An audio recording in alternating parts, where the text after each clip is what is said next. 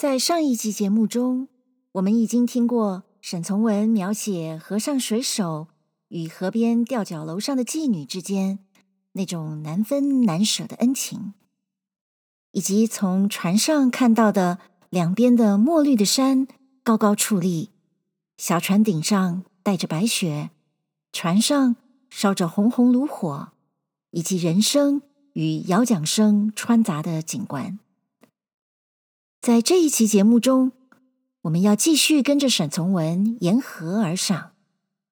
这回，好奇的沈从文上了岸，在岸上的人家里遇见了一个命运不好却仍然多情的小妇人。就像沈从文说的，他们的欲望同悲哀都十分神圣，不容我们搅乱。同上一集一样，我会遵循沈从文的处理方式，把骂人的脏话里的关键字念成“叉”。沈从文，一个多情水手与一个多情妇人，下集。小船已到了沉河多滩的一段路程。长潭尽后，就是无数大滩、小滩。河水半月来已落下六尺，雪后又照例无风，叫小船只及或可以不从大草上行，沿着河边浅水处走去，也仍然十分费事。水太干了，天气又实在太冷了点。我伏在舱口，看水手们一面骂野话，一面把长篙向急流乱石间直去，心中却念及那个多情水手。船上滩时，浪头俨然只想把船上人掘走，水流太急，故常常眼看业已到了滩头，过了最紧要处，但在抽篙换篙之际，忽然。又会为急流冲下。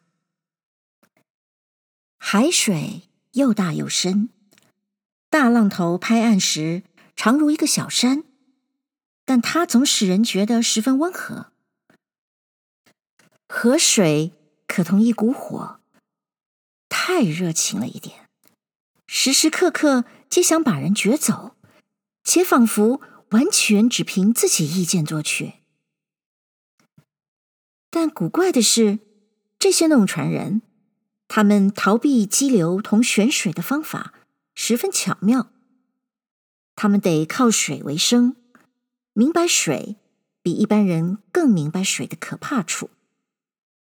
但他们为了求生，却在每个日子里、每一时间，皆有向水中跳去的准备。小船一上滩时，就不能不向白浪里钻去，可是他们却必有方法从白浪里找到出路。在一个小滩上，因为河面太宽，小槽河水过浅，小船缆绳不够长，不能拉纤，必须尽手足之力用篙撑上。我的小船一连上了五次，皆被急流冲下。船头全是水，到后想把船从对河另一处大槽走去，漂流过河时，从白浪中钻出钻进，篷上也沾了水，在大槽中又上了两次，还花钱加了个临时水手，方把这只小船弄上滩。上过滩后，问水手是什么滩？方知道这滩名骂娘滩，说野话的滩，即或是父子弄船，一面弄船，也一面得互骂各种野话，方可以把船弄上滩口。一整天，小船尽是上滩，我一面欣赏那些从船舷驰过急于奔马的白浪。一面便用船上的小斧头敲剥那个风流水手见赠的核桃吃。我估想，这些硬壳果，说不定每一颗皆还是那吊脚楼妇人亲手从树上摘下，用鞋底揉去一层苦皮，再一一加以选择，放到棕衣口袋里来的。望着那些棕色碎壳，那妇人说的：“你有良心，你就赶快来。”一句话，也就尽在我耳边响着。那水手虽然这时节或许正在积水滩头爬浮到石头上拉船，或正脱了裤子涉水过溪，一定却记忆着吊脚楼妇人的一切，心中感觉十分温暖。每一个日子的过去，便使他与那妇人接近一点点。十天完了，过年了。那吊脚楼上一定门楣上全贴了红喜线，被捉的雄鸡啊哦哦哦哦的叫着。雄鸡宰杀后，把它向门角落抛去，只听到翅膀扑地的声音。锅中蒸了一笼糯米饭，常年附着搁在门口的老八糟，那时节业已翻动。八锤也洗得干干净净，只等候把蒸熟的米饭倒下，两人就开始在一个石臼里捣浆起来。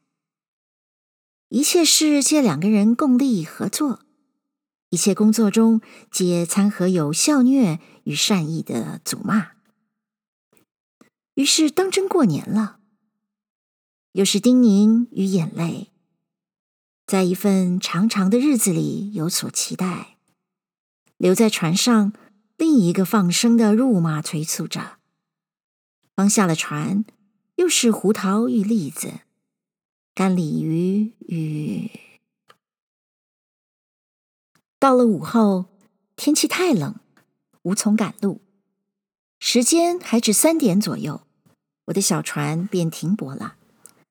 停泊地方名为杨家居，依然有吊脚楼。飞楼高阁悬在半山中，结构美丽悦目。小船傍在大石边，只需一跳就可以上岸。岸上吊脚楼前枯树边，正有两个妇人，穿了毛蓝布衣裳，不知商量些什么，悠悠地说着话。这里雪已极少，山头皆裸露作深棕色。远山则为深紫色，地方静得很。河边无一只船，无一个人，无一堆柴。只不知河边某一个大石后面，有人正在捶倒衣服，一下一下的倒。对河也有人说话，却看不清楚人在何处。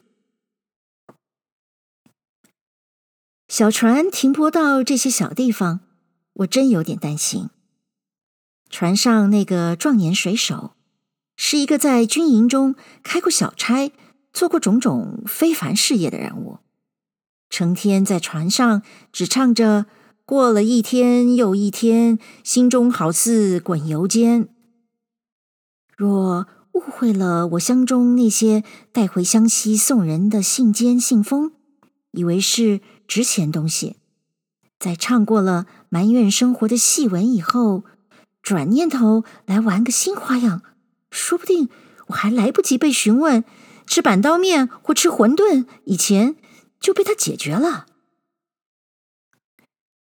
这些事我倒不怎么害怕，凡是蠢人做出的事，我不知道什么叫吓怕的，只是有点担心，因为。若果这个人做出了这种蠢事，我完了，他跑了，这地方可糟了。这地方既属于我那些同乡军官大佬管辖，把他们可忙坏了。我盼望牛宝那只小船赶来，也停泊到这个地方，一方面可以不用担心，一方面还可以同这个有人性的多情水手谈谈。只等到黄昏，方来了一只游船，靠着小船下了锚。过不久，游船那一面有个年轻水手嚷着要支点钱上岸去吃婚宴，另一个管事的却不允许，两人便争吵起来了。只听到年轻的那一个喃喃絮语，声音神气，简直同大清早那个牛宝一个样子。到后来，这个水手负气，似乎空着个荷包，也仍然上岸过吊脚楼人家去了。过了一会儿，还不见他回船。我很想知道一下，他到了那里做些什么事情，就要一个水手为我点上一段废缆，晃着那小小火把，引导我离了船，爬了一段小小山路。到了所谓河街，五分钟后，我与这个穿绿衣的游船水手一同坐到一个人家正屋里的火堆旁，默默的在烤火了。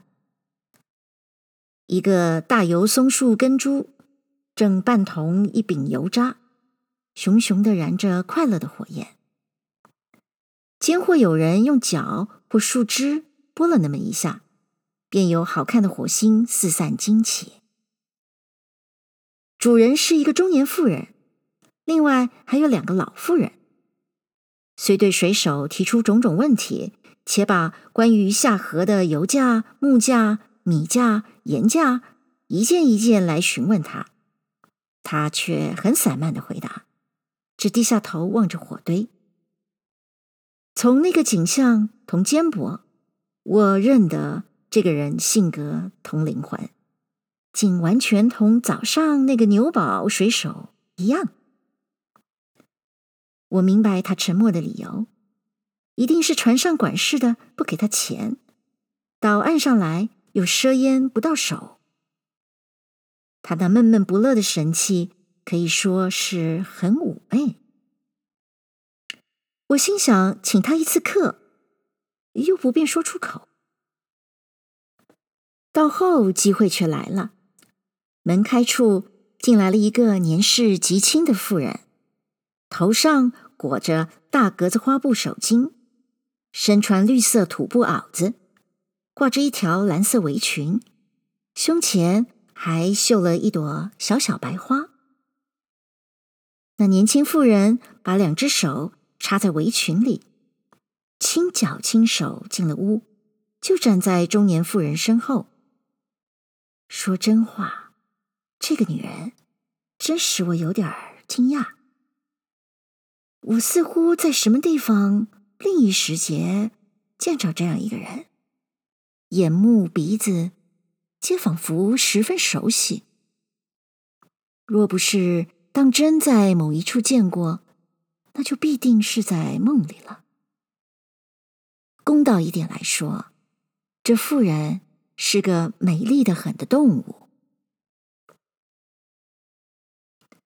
最先我以为这小妇人是无意中撞来玩玩，听听从下河来的客人谈谈下面事情，安慰安慰自己寂寞的。可是，一瞬间，我却明白，她是为另一件事而来的了。屋主人要她坐下，她却不肯坐下。只把一双放光的眼睛紧瞅着我，待到我抬起头去望他时，那眼睛却又赶快逃避了。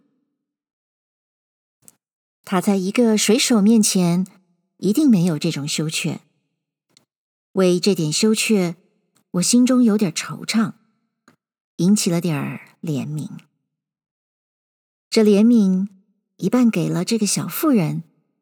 却留下一半给我自己。那游船水手眼睛为小妇人放了光，很快乐地说：“夭夭，夭夭，你打扮的真像个官印。”那女人抿嘴笑着不理会，表示这点阿谀并不稀罕。一会儿，方轻轻的说：“我问你，白师傅的大船到了桃园不到？”游船水手答应了。妇人又轻轻地问：“杨金宝的船？”游船水手又答应了。妇人又继续问着这个那个。我一面向火，一面听他们说话，却在心中计算一件事情。小妇人虽同游船水手谈到岁末年暮水面上的情形，但一颗心却一定在另外一件事情上驰骋。我几乎本能的就感到了这个小妇人是正在爱着我的。不用惊奇，这不是稀奇事情。我们若稍懂人情，就会明白，一张为都市所折磨而成的白脸，同一件衬身软料细毛衣服，在一个小家碧玉心中所能引起的是一种如何幻想。对目前的事，也便不用多提了。对于身边这个小妇人。也正如先前一时对于身边那个游船水手一样，我想不出用个什么方法就可以使这个有了点儿野心与幻想的人得到他所要得到的东西。其实我在两件事上皆不能再吝啬了，因为我对于他们皆十分同情。但试想想看，倘若这个小妇人所希望的，是我本身，我这点同情会不会引起五千里外另一个人的苦痛？我笑了。假若我给这水手一笔钱，让这小妇人同他谈一个整夜，我正那么计算着。且安排如何来给那个游船水手的钱，使他不至于感觉难于为情。忽然听到那个年轻妇人问道：“牛宝那只船？”那游船水手吐了一口气：“牛宝的船吗？我们一同上骂娘滩，溜了四次，末后船已上了滩，那蓝头的伙计还同他在互骂。”且不知为什么互相用篙子乱打乱刮起来，船又溜下滩去了。我看那样子，不是有一个人落水，就得两个人同时落水。有谁发问？为什么啊？游船水手感慨似的说：“还不是为那一张叉。”几人听着这件事，皆大笑不已。那年轻小妇人却长长的吁了一口气。忽然，河街上有个老年人嘶声的喊人：“瑶瑶，小婊子，小婊子婆，卖叉的，你是怎么的？夹着那两片小叉，一眨眼又跑到哪里去了？你来！”小妇人听门外街口有人叫她，把小嘴收敛。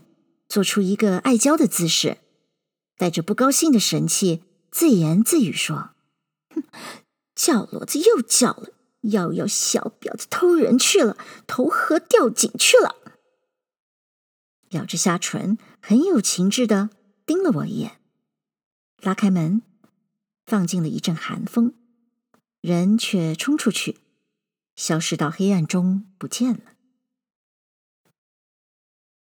那游船水手望了望小妇人去处那扇大门，自言自语的说：“小婊子嫁老烟鬼，天晓得。”于是大家便来谈说刚才走去那个小妇人的一切。屋主中年妇人告给我，那小妇人年纪还只十九岁，却为一个年过五十的老兵所占有。老兵原是一个烟鬼，虽占有了他，只要谁有土有财，就让床让位。至于小妇人呢，人太年轻了点，对于钱毫无用处，却似乎常常想得很远很远。屋主人且为我解释“很远很远”那句话的意思，给我证明了先前一时我所感觉到的一件事情的真实。原来这小夫人虽生在不能爱好的环境里，却天生有种爱好的性格。老烟鬼用名分扶着了他的身体，然而那颗心却无从拘束。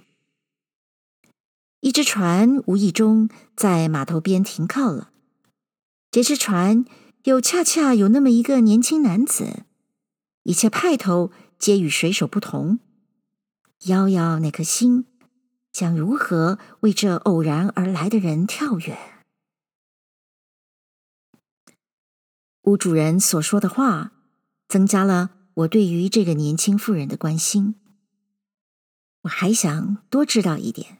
请求他告给我，我居然又知道了些不应当写在纸上的事情。